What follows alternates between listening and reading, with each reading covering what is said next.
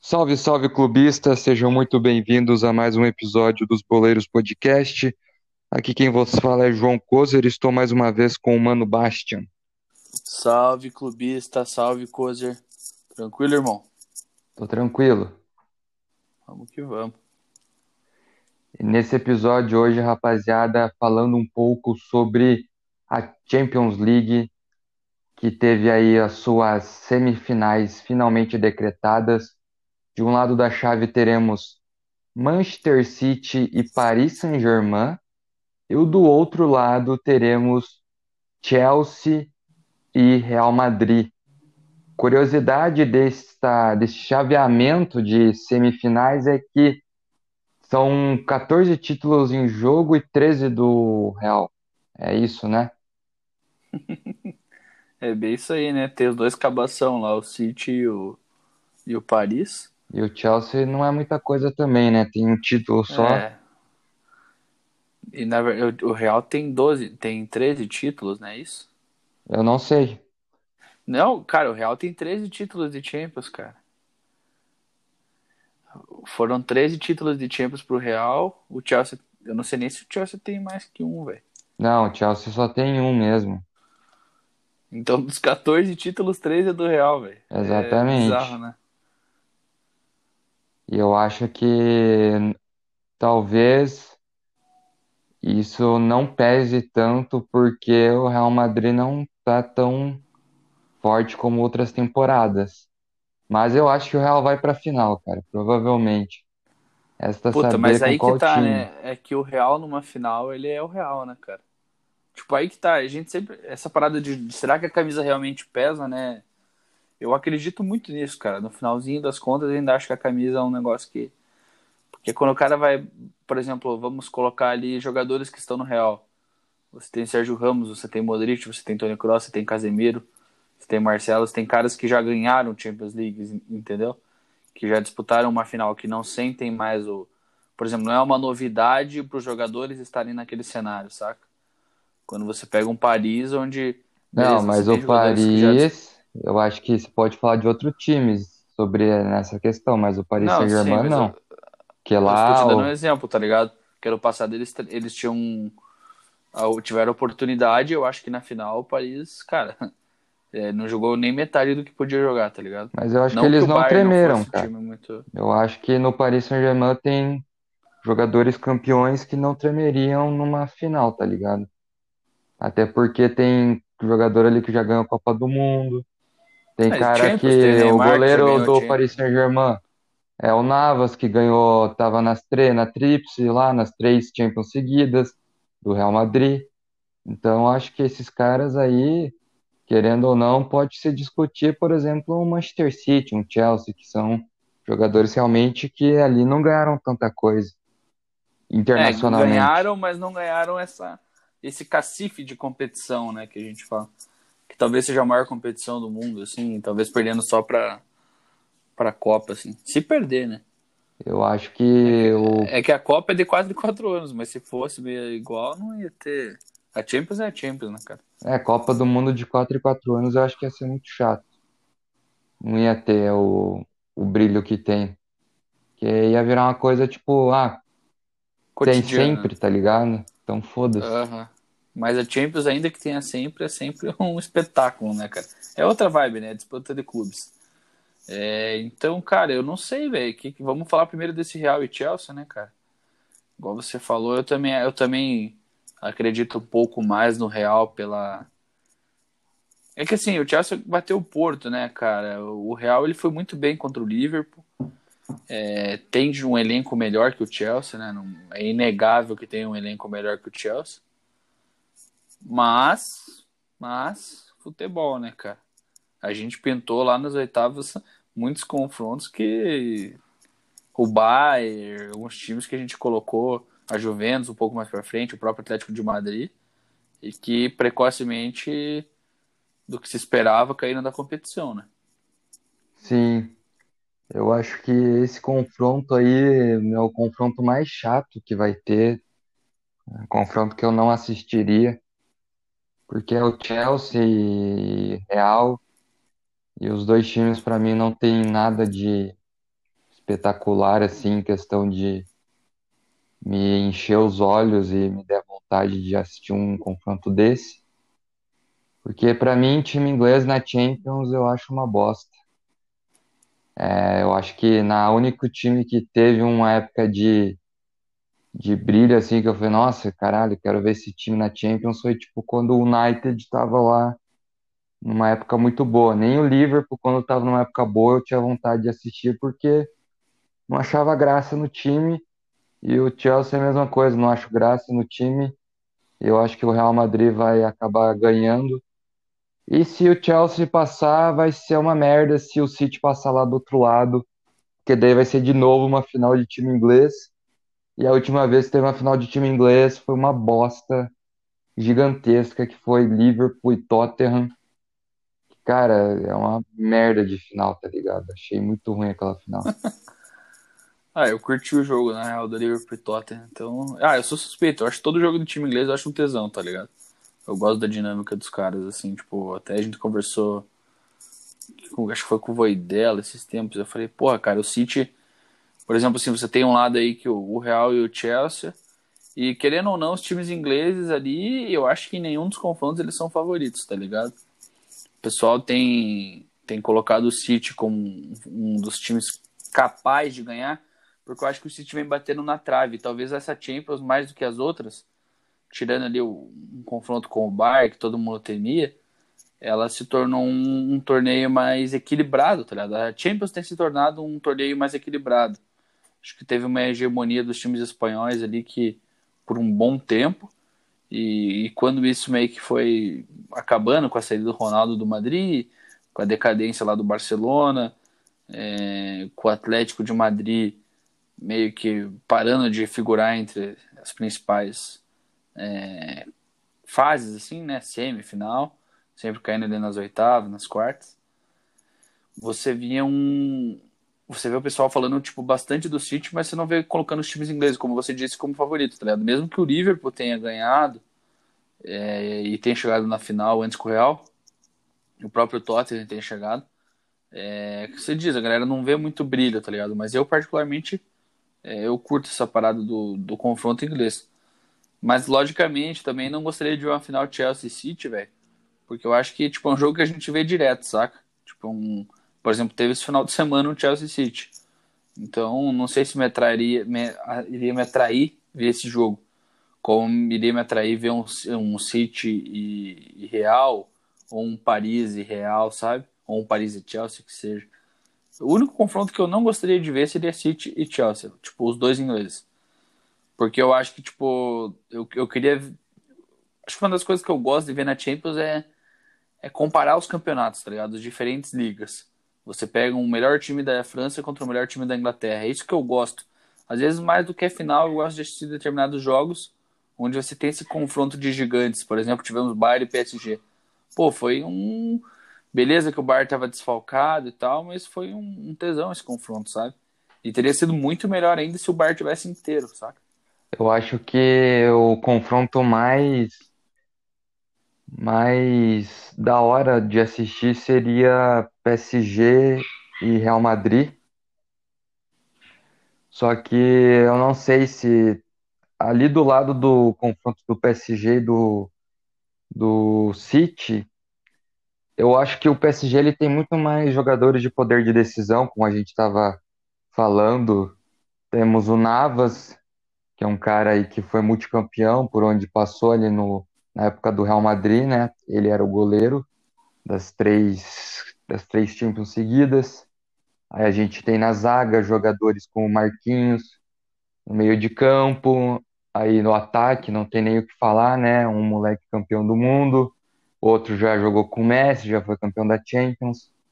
Enquanto no City eu não vejo ninguém com poder de decisão, assim, uma canja, porque aí você vê que o Agüero provavelmente já não vai figurar entre os titulares nessa reta final. Então eu acho que, cara, provavelmente ali Eu acho que o City novamente vai dar uma pipocada e, sei lá, vai ser daquela forma que sempre é com eles, deles tendo muito hype pelo fato de ser o Guardiola treinando o time, e aí, de repente, vai lá e perde numa semi ou numas quartas. Eu acho que o PSG vai de novo para a final. E eu espero que seja com, com o Real Madrid, cara. Não quero, não gostaria de ver time inglês na final de novo aí, porque, como eu disse, eu não, não é uma pira que eu tenho de ver futebol inglês fora da Inglaterra. Eu, eu acho que, minha opinião é que o City vai levar esse confronto contra o PSG. E eu acredito muito que vai, tipo, cara, tem batido no, muito tempo na trave, mas esses últimos, essa última temporada em si, o City ele tá se portando de uma maneira diferente. Ele tem muito mais jogadores decisivos em determinados jogos. É, era muito dependente de De Bruyne em alguns momentos. Hoje você vê que transfere-se essa responsabilidade para caras como o Marres, que tem jogado bola pra caramba nessas últimas duas temporadas e tem sido um dos grandes caras do City. Você tem o Bernardo Silva, que é um monstro, Phil Foden sendo importantíssimo, um cara que era muito novo nas últimas temporadas e agora vem é, cavando seu espaço. Você tem um cara que ele que consegue trazer. Você tem duas dinâmicas de meio campo, tanto com o Fernandinho quanto com o Rodri. É, você tem ali um, uma dupla de zaga que, cara, por muito tempo não, não, se, não se encontrava zagueiros para o City, sabe? O City improvisava. E nessa temporada eles conseguiram é, praticamente acertar ali um, uma linha defensiva. Então, e o Guardiola é um cara que já tem muitas vitórias, né? Tem um currículo vencedor. E eu acho que ele tá. para ele sair do City, falta esse título, sabe? E talvez eu acho que esse seja o momento do, do City ganhar. Hoje é o cenário mais fácil que eu vejo pro City ganhar nos últimos anos. Porque, se eu não me engano, há duas temporadas foi quando bateu na trave, na semi, com o Liverpool. E perdeu na, nos acréscimos, sabe? É, eu lembro desse jogo. Tinha bola para ganhar, tinha bola para ganhar, mas ali naquele momento entra aquela parada que eu acredito que tenha pesado a camisa do Liverpool, cara. E, e o City tomou aquele choque num gol e a partir dali não tinha mais o que se fazer, né? O fato é que vai ser vai ser no mesmo, não, vai ser na terça, né, dia 27 o Real e na quarta o Paris. Vão ser dois jogos assim que eu acho que vai ser da hora de assistir. Real e Chelsea nem tanto, mas cara, o que, o que vier na final, na verdade, vai ser uma coisa legal de se ver. E a gente também fica, pô, tipo, eu acredito no City, eu gostaria de ver o City campeão, é, mas a gente fica naquela, né? Pô, será que o Neymar não vai conseguir trazer uma Champions League pro PSG, saca? E... Mas também, que se foda, né, cara? Eu não sou Neymar Futebol Clube, tá ligado? E nos outros times também tem brasileiros. E o próprio Gabriel, né, cara? Tá ligado? Sim. Tá tendo oportunidades. Tem aí. o Thiago Silva no é, Chelsea, né? Thiago Silva no Chelsea. Você tem o Real Madrid que, pô, tem Vários. o Vini lá que tá também chamando no peito, e o Casemiro, que já é quase um, um dos caras. É um cara incontestável naquele time. Então, o que, quem ganhar vai ser da hora, cara. Acho que só o Chelsea que. Isso que tem torcedores aí que gostam do Chelsea, tem gostado do Chelsea, né? O pessoal tem falado muito.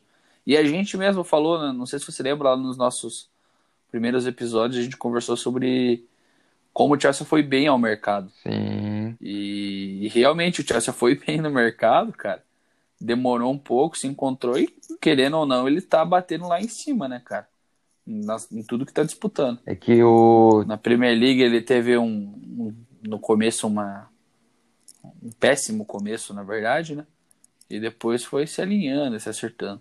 É que o Chelsea ele só conseguiu dar a volta por cima quando o Tuchel chegou e o cara tem a chance de uma de temporadas seguidas chegar na final. E aí ia ser engraçado se ele vai para a final e acaba caindo pro ex-clube dele, que é o que é o PSG. Então isso é algo que pode acontecer. O cara saiu do PSG, foi para o Chelsea, leva o Chelsea para a final, hipoteticamente, e perde para o PSG na final. Ia ser engraçado, na real. Porque ia ser uma puta de uma coincidência, ou pode ser ao contrário, ele vai pra final e ganha, independente de quem vir. lá do outro lado. E aí quem tá errado, né? E aí, isso que é o foda do futebol, assim, que a gente, por exemplo, quem, quem que vai, quem que tava errado? O PSG em, em perder o treinador ou o treinador em perder o PSG? Quem que se deu pior nesse é. negócio, é. né? Então é uma coisa legal do futebol, mas que, cara, é muito relativo. Acho que a gente até conversou, foi ontem, quando a gente estava entre amigos, sobre essa questão de como determinados jogadores e treinadores que seja dão certo em alguns clubes e em outros eles simplesmente não, não conseguem, cara, desenvolver o trabalho deles. E é bizarro isso, cara, é bizarro porque é, o exemplo que eu, que eu troquei ontem com, com o João lá foi a questão do, do treinador do Renato, que tinha saído do Grêmio, né? E ele falou, ah, pô, e o Thiago Nunes, eu não sei o quê, por que, que ele deu tão certo e que deu tão errado? Aí de repente o cara vai pro Grêmio e dá errado de novo. E não sei o que, daí a hora que ele vai parar num Bahia, o cara vai e ganha uma Sul-Americana, entendeu? Então, tipo, é, chega a ser meio bizarro como o futebol tem dessas. E são coisas que podem acontecer e possivelmente vão acontecer, né? Sempre aconteceu, não vai ser diferente só porque, sei lá, o cara é, foi muito foda em um lugar só que essa é a questão que eu acho que é momentos, cara. Tem vezes que o time dá muito certo e acontece, tem vezes que não dá certo e não acontece, mas tem aqueles caras que sempre vão dar certo em qualquer lugar. Daí a gente tem exemplos de vários jogadores, vários técnicos, que os caras sempre deram certo e nunca vão, vão, sei lá, pode até ficar numa baixa, pode até não ser o melhor da temporada deles, mas eles sempre estão ali na média. Futebol tem muito disso. Normalmente não é sobre você sempre ser o melhor. Às vezes é muito sobre você sempre ter uma regularidade. Por exemplo, um time no campeonato. A torcida não quer ver um time, é claro, até que quer, mas sendo realista. A torcida não quer ver um time tipo que é campeão numa temporada e na outra começa a fazer jogos horríveis, a perder, etc. Torcedor quer uma regularidade de um clube. Os maiores yeah. clubes hoje em dia Você... são clubes que possuem regularidades de 10 anos, 15 anos. A gente pode pegar o Real Madrid aí, que está, sei lá, 8 anos figurando entre os maiores e tal. É regularidade, cara. Futebol eu acho que é isso. Você sabe um, um exemplo que eu troquei ontem, cara? O meu. Com meu pai, inclusive. Ele falou assim. Tava, o cara perguntou, pô, e o Atlético, né? O Atlético tá crescendo, o Atlético, lógico, não tem nada a ver, não tô comparando o Atlético com essas equipes. Mas o que a gente falou de regularidade. O cara falou assim, porra, mas o Atlético, ele ele tá, ele tá numa alta, né? Ele tá crescendo, ele tá não sei o quê. Por que, que agora ele parou com isso? Tipo, ele, ele tá um ano aí que ele tá só se mantendo. Então, ontem eu tava falando com meu pai e o que, que foi o, o exemplo que ele deu pro cara? Ele falou o seguinte, falou, cara, não é questão de que é, nós estivemos em alta dois, três anos e agora estamos fora. É uma questão de regularidade. Se você tá todo momento trabalhando certinho, fazendo sempre sempre com a mesma fórmula. Você não gasta mais do que pode, você não, é, não tenta exigir do, do seu time mais do que deve, você não estabelece metas maiores do que a própria perna. Se você tem uma regularidade, em algum momento, alguém ao seu redor ali, algum dos outros clubes, ele vai oscilar. Então, em algum momento ali, o Grêmio perdeu para o Atlético por, uma, por um vacilo, perdeu um jogo. E o Atlético foi lá e ganhou a Copa do Brasil, porque o Atlético naquela temporada perdeu do 2 a 0 pro Grêmio. Tava com a classificação na mão do Grêmio. E o Grêmio foi na arena e tudo bem, que o time do Atlético era bom, mas o Grêmio foi na arena e vacilou. Ele entrou em campo desligado e tomou um atropelo. Então, é uma questão de regularidade. Se você tiver uma regularidade, em algum momento, tipo, os clubes, eles vão ter uma regularidade. Eles trabalham sempre do mesmo jeito. Em algum momento vai dar certo, porque em algum campeonato ou algum outro clube vai oscilar. Por exemplo, tem treinador que na, Euro, na Itália não vai dar certo e na Espanha vai dar certo. Mas ele tem que sempre manter uma. O cara que ele fica se assim, reinventando a todo momento, ou sempre tentando, que ele não tem um planejamento, não tem uma, uma continuidade, esse cara ele vai chegar perto em alguns momentos, mas ele vai acabar ou dando na trave ou fracassando, tá ligado? Porque é um. É meio que aquela parada de um, um lapso de. Meio que ele tem um, um, lampejo, tá ligado? Ele tem um lampejo. E depois ele volta. E, e vários técnicos, vários jogadores são assim. Às vezes tem uma temporada absurda e. Agora, se o cara ele tem a continuidade, eu acho que é outra conversa. Tá? Isso vale para clubes, para treinadores, para jogadores. Que tudo é, é, regularidade. Você tentar se manter sempre trabalhando do, da mesma forma e, e firmemente, que talvez assim você consiga atingir as paradas dentro do futebol. E também não é uma regra, porque o futebol é o futebol. E pode ser que dê tudo errado, mesmo você trabalhando com continuidade e regularidade. Eu acho que essa coisa da regularidade, hoje no Brasil, os clubes estão dando mais atenção, porque o, o Brasil, o torcedor brasileiro, ele tem uma cultura que é muito, muito feia, na minha opinião. Que eu acho que uma coisa que o Felipão deixou para o Brasil quando ele treinou os clubes aqui foi quando ele deu a nomenclatura de torcedor amendoim. Eu acho que o torcedor amendoim no Brasil é uma praga, porque, por exemplo, você pega clubes hoje que sempre estão figurando ali em cima, por exemplo, Palmeiras, Flamengo, Grêmio, é, Santos recentemente, mas nem há tanto tempo. É, normalmente esses clubes sempre estão lá em cima disputando os títulos e tal, só que o torcedor amendoim ele não vê de uma visão em que é bom para o clube dele estar lá em cima. Ele é um cara mimado, um cara que ele quer que o time ganhou tudo temporada passada, ele quer que ganhe tudo tempora essa temporada. E a gente sabe que o futebol não é dessa forma. Você pode ter, às vezes ter o melhor time, etc. Ganhou tudo temporada passada, mas essa temporada pode vir um time melhor e ganhar. Mas não quer dizer que teu time do, de uma temporada para outra se transformou numa merda, que o técnico não presta, que tem que mandar embora. Significa que o seu time só está na competitividade e outros clubes também estão competitivos como o seu time. Só que o torcedor brasileiro ele tem essa coisa de ser mimado no sentido de se eu ganhei algo temporada passada, eu quero nessa temporada também. É claro, todo torcedor quer isso. Quem não gostaria de, sei lá, ser cinco anos seguidos campeão de alguma coisa, empilhando taças? Mas a gente sabe que na realidade isso não se aplica, principalmente no futebol brasileiro, que talvez tecnicamente não seja, um futebol tão bom, mas é inegável que é um futebol competitivo. A gente nunca vê hegemonia aqui no Brasil. Dificilmente. Tipo, algumas pessoas falam, ah, tem hegemonia Palmeiras e Flamengo. Eu discordo disso. Para mim, hegemonia é 20 anos um time ali no topo. E a gente vai pegar os 10 últimos anos do Brasil, já passou Cruzeiro, já passou Corinthians, agora os times do momento é Palmeiras e Flamengo, mas, cara, sempre tá num ciclo, sempre são times que estão lá em cima, às vezes estão lá embaixo. Então, acho que você, como torcedor, você deve sempre prezar pela, pela regularidade.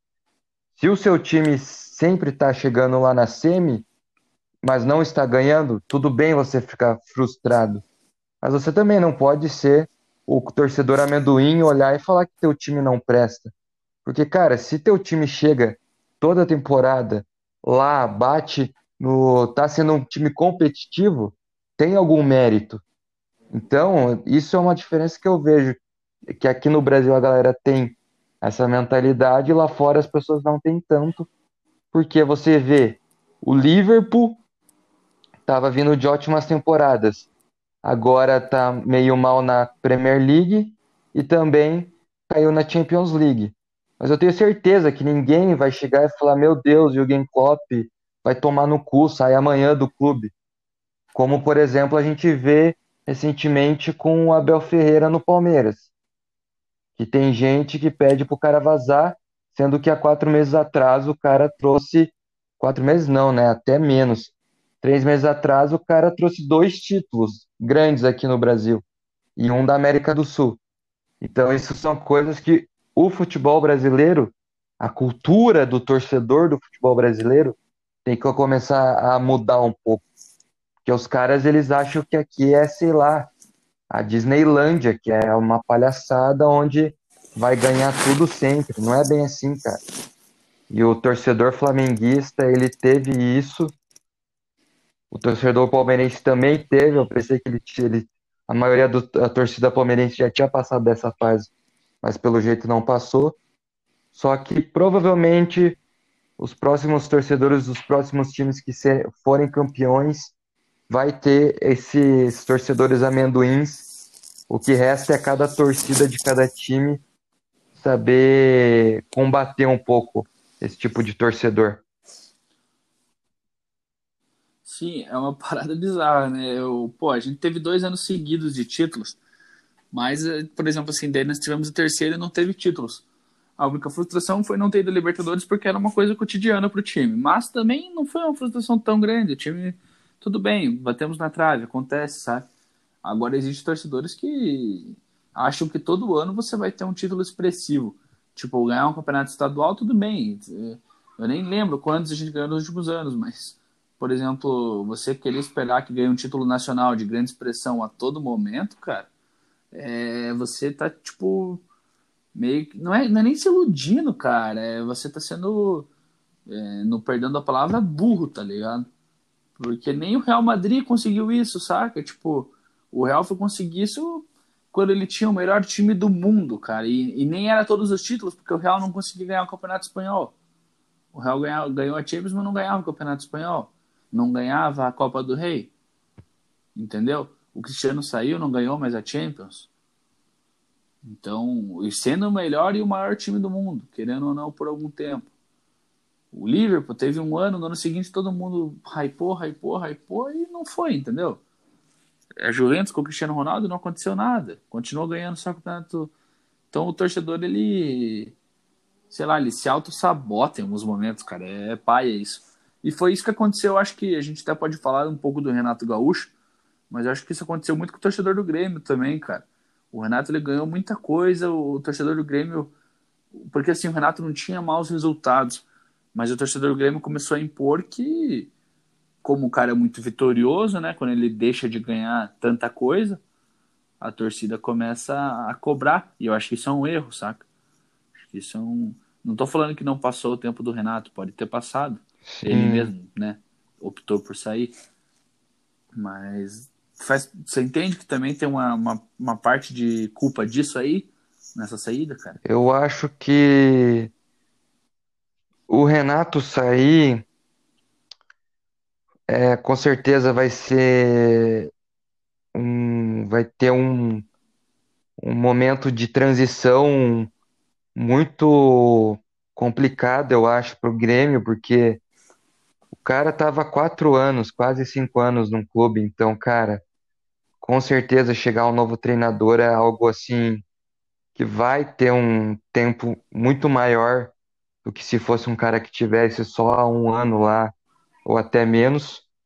Então, com certeza, o próximo técnico que chegar lá vai ter mais esse tempo de transição, vai, a gente vai perceber isso melhor.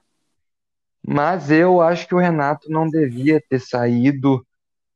Mas é, o foda é eu falar isso, sendo que eu não sou gremista, eu não acompanho os bastidores do clube, porque eu vi nego falando que o Renato estava mais indo na praia do que treinando, tinha atitudes dele. É, Rio Grande do Sul não tem praia, né? Dele, por exemplo, time perdeu, ele vai lá e dá três dias de folga pro jogador. Vi algumas coisas sobre isso.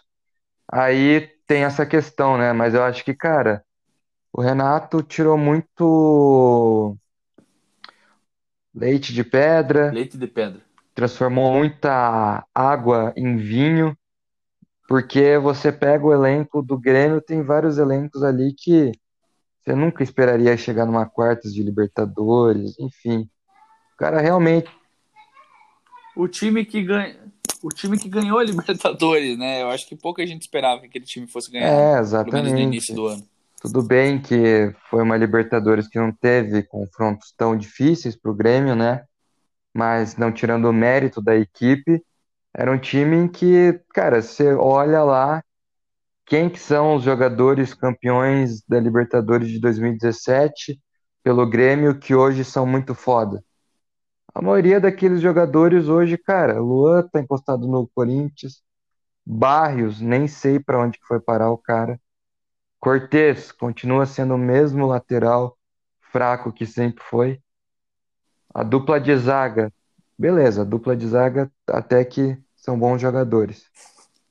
Exato. Até que vai. Groi né? até que, era um bom goleiro. Mas também não é.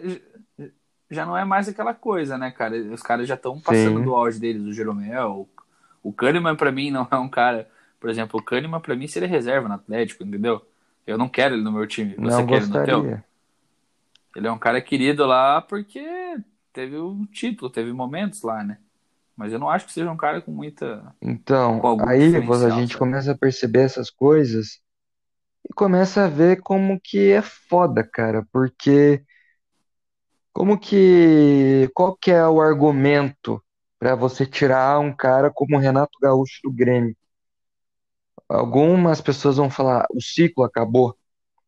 Talvez, cara, eu acredito muito nessa coisa de ciclos, que tudo na tua vida é um ciclo. Existem momentos em que ciclos vão ser fechados para outras coisas poderem renascer naquele lugar.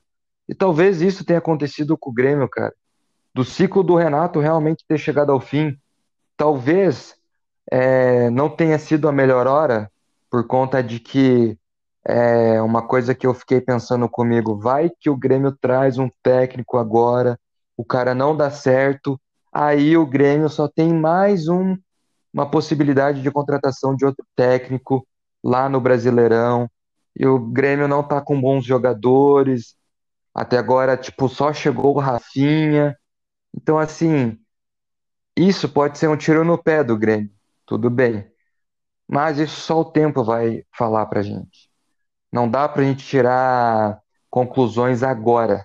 Daqui a um ano a gente pode tirar conclusões. A gente precisa primeiro ver quem que vai vir, o que que esse cara vai fazer no Grêmio, o que que ele vai conquistar no Grêmio e se esse cara vai dar certo nessa temporada no Grêmio. Mas a minha opinião é: o Grêmio, hoje, nas próximas, acho que duas temporadas, ele vai ser só um time que não vai figurar mais entre os grandes, igual estava figurando, porque, igual estava falando, esse, essa renovação de ciclo dentro do Grêmio vai ser algo que vai impactar e que vai precisar de muito tempo para ser digerido no clube. E quando acontece isso num time de futebol, você precisa. Normalmente o time não responde tão bem em campo. É tipo assim, aqueles dois anos em off que o time passa para voltar um ano muito bom. Então acho que o Grêmio nos próximos duas ou uma temporada vai precisar de tempo e bastante trabalho para assimilar a saída do Renato e a chegada do novo técnico. Concordo em número, gênero e grau com tudo. Só endossa as palavras, velho. Realmente nem tem muito que agregar do Grêmio. Talvez o Pablo poderia falar melhor pra gente. E, mas acho que ele já deu no episódio do Grêmio a explicação da parte da torcida, né? Acho que a torcida também deu uma, uma esfriada. É, eu acho que a torcida aí. dos caras realmente Foi não queriam mais eles. Eles não, ele, o Renato, não queria mais o Renato. E o Lucas Paquetop, Cozer. Tá jogando muita bola, pois é, eu não acompanho o campeonato francês, apenas tá... vejo a galera comentando. Ah, eu assisto quase que todos os jogos do Lyon, né? Não, ninguém hum. sabe porquê, né, rapaziada? Mas, olha, eu vou falar uma coisa, cara. Ele se. Ele me surpreendeu, porque no começo eu acho ele meio caneludão, assim, cara. Ele segura muito a bola. É, até reclamei para você esse tempo, falei, cara, mas o que, que esse Paquetá fica segurando, prendendo a bola? Acho que isso ele tem que melhorar. Mas quando ele, quando ele entra na dinâmica, cara, ele tá jogando como um 10 ali, ele tem jogado muita bola, cara. E a gente até fez a enquete hoje é, se ele merecia estar na seleção. E eu não sei se você consegue ver como é que tá. Vou dar uma olhada, momento, vou conferir. Mas se puder dar uma olhada, dá uma olhada para nós aí. E, e, cara, ele tá jogando muita bola. O que acontece no Lyon é que eu acho que ele, ele não renderia, ele não rende como um 8, ele rende mais tipo flutuando ali como um, um falso 9, um 10, onde ele, ele tem velocidade, ele consegue dar um combate nos atacantes, ele consegue dar passes rápidos, tomar decisões rápidas e ter um, uma jogada de drible assim, né? Então eu vejo que ele e o Bruno estão tendo uma dinâmica absurda, cara. Então a bola começa lá atrás, o Bruno acaba desafogando, que é o forte dele, tirando ali a bola de trás. E o primeiro passe que ele encontra sempre acaba sendo o Paquetá. E o Paquetá sempre acaba encontrando o Memphis Depay ou o Ekambi. E, cara, sempre resulta em gol, assistência ou jogada perigosa. Ele consegue chegar com liberdade, porque ele recebe a bola sempre sem marcação, né? Flutuando. A bola vem de um bom passador e ele acaba jogando pra caralho, mano. Ele tá jogando pra caralho. Acho que faltou isso no Milan também, cara. Eu acompanhei ele pouco no Milan. Mas eu acho também que ele sentiu um pouco a camisa do Milan. Acho que tem essa, essa parada de você galgar um passo muito grande às vezes. E talvez ele deveria ter ido para um time um pouco menos expressivo da Europa. Para até pegar o ritmo da Europa, né? Que é totalmente diferente do Brasil. Que até hoje ele sofre com essa parada de segurar a bola, que é uma mania do jogador brasileiro. De sempre querer dar um drible a mais. Mas, cara, tá jogando pra caramba. E minha opinião para essa enquete é que ele tá merecendo sim uma chance, até porque Hoje a gente não tem um jogador nessas características no Brasil. Mas ele, se ele fosse para jogar, teria que jogar como um 9, falso 9 ou um 10 flutuando, entendeu? Eu não acredito nessa ideia de que daí você abriria a mão de um 9 de centroavante, né? Você acabaria jogando com dois pontas abertas, alguma coisa assim. Eu acredito muito nessa ideia para o Paquetá na seleção brasileira. De outro modo, como volante, como um 8, eu acho que ele é um cara que não, não agregaria tanto valor por ser. Cara, a enquete ela tá dando mais pro não, né? Mas eu acho que é por conta de que o Paquetá ele é um cara que a galera hoje em dia na seleção leva muito em conta a vitrine, né? É muita coisa de vitrine, por exemplo, ah, o cara tá jogando no Lyon. Aí os caras vão falar, daí, tipo, o torcedor brasileiro meio que já entorta o nariz quando ouve a palavra Lyon. Eu acho que só por isso, mas é um cara novo. Tipo, eu acho foda você querer deixar um cara.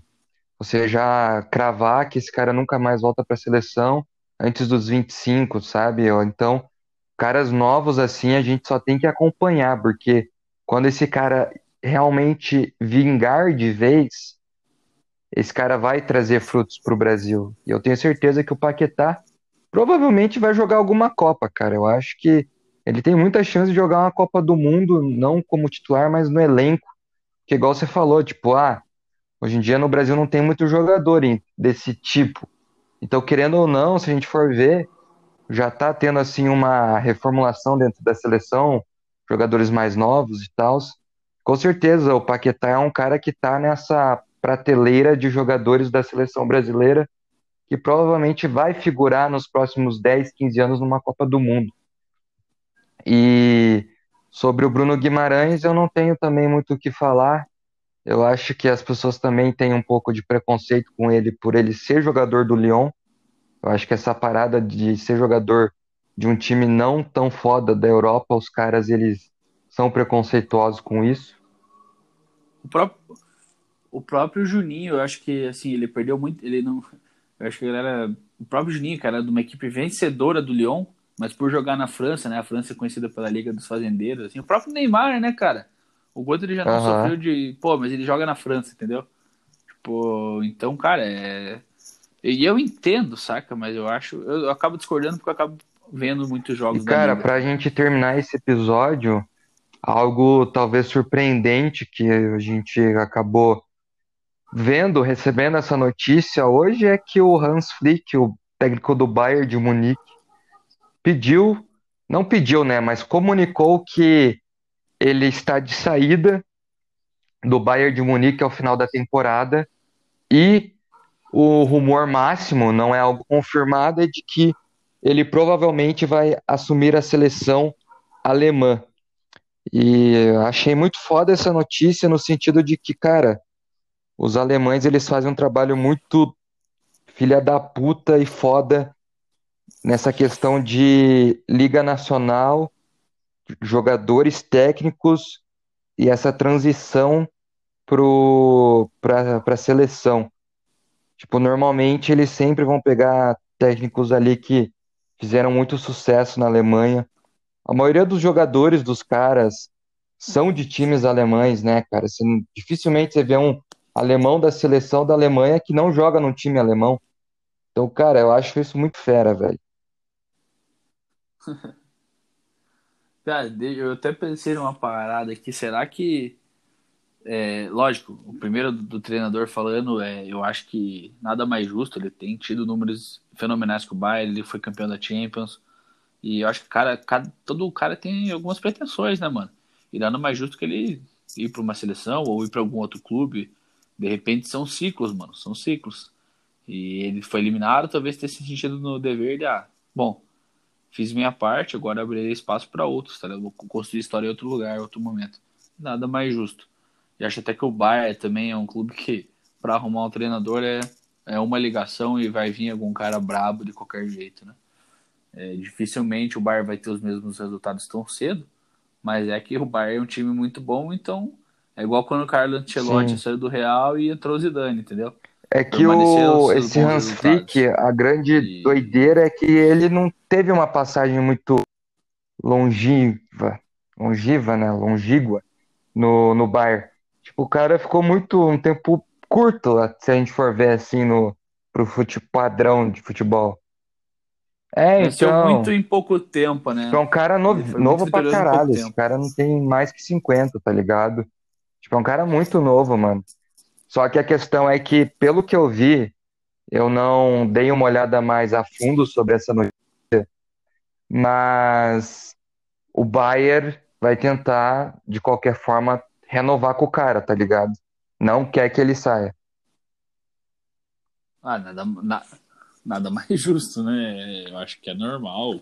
Vamos querer manter mesmo. Eu achei, na real que o Bayern tinha acordado, mas não, é que não faz sentido mandar o cara embora porque perdeu uma Champions, né? Acontece, tava com desfalques, não perdeu com o vexame. Tá? Então, é, e... é natural que eles queiram que o cara fique. E sobre essa parada da Alemanha aproveitar, só antes de você concluir, essa parada da Alemanha aproveitar talentos, cara, eu, e, e você vê, né? Não tô falando que o futebol brasileiro tem o nível dos caras, mas a gente tem muito preconceito com jogadores do âmbito nacional estarem na seleção brasileira. E eu questiono muito isso, sempre questionei. Por exemplo, a primeira convocação é, do Renan e do Bruno só foi acontecer depois que eles estavam na Europa, sendo que eles já estavam há muito tempo jogando pra caramba.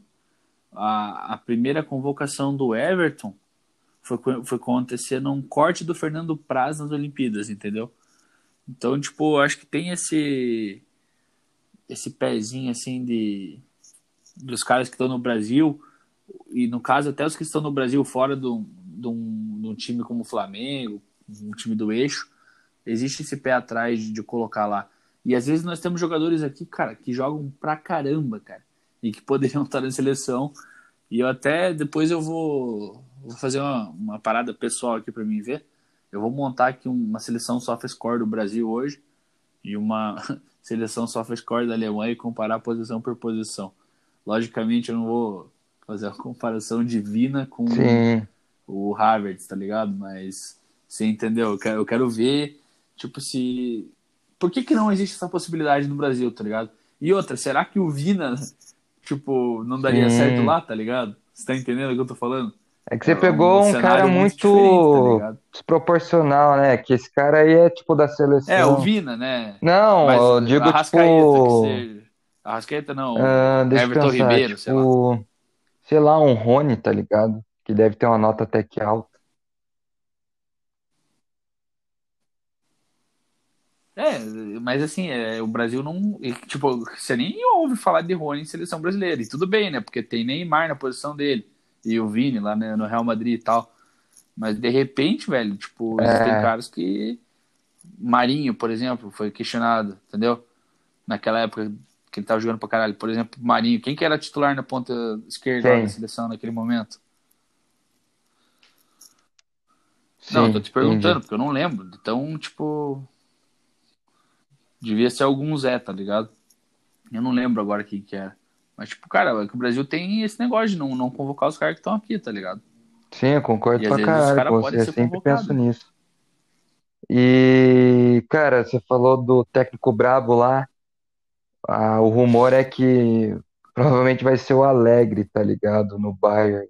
Então, eu achei uma merda, tá ligado?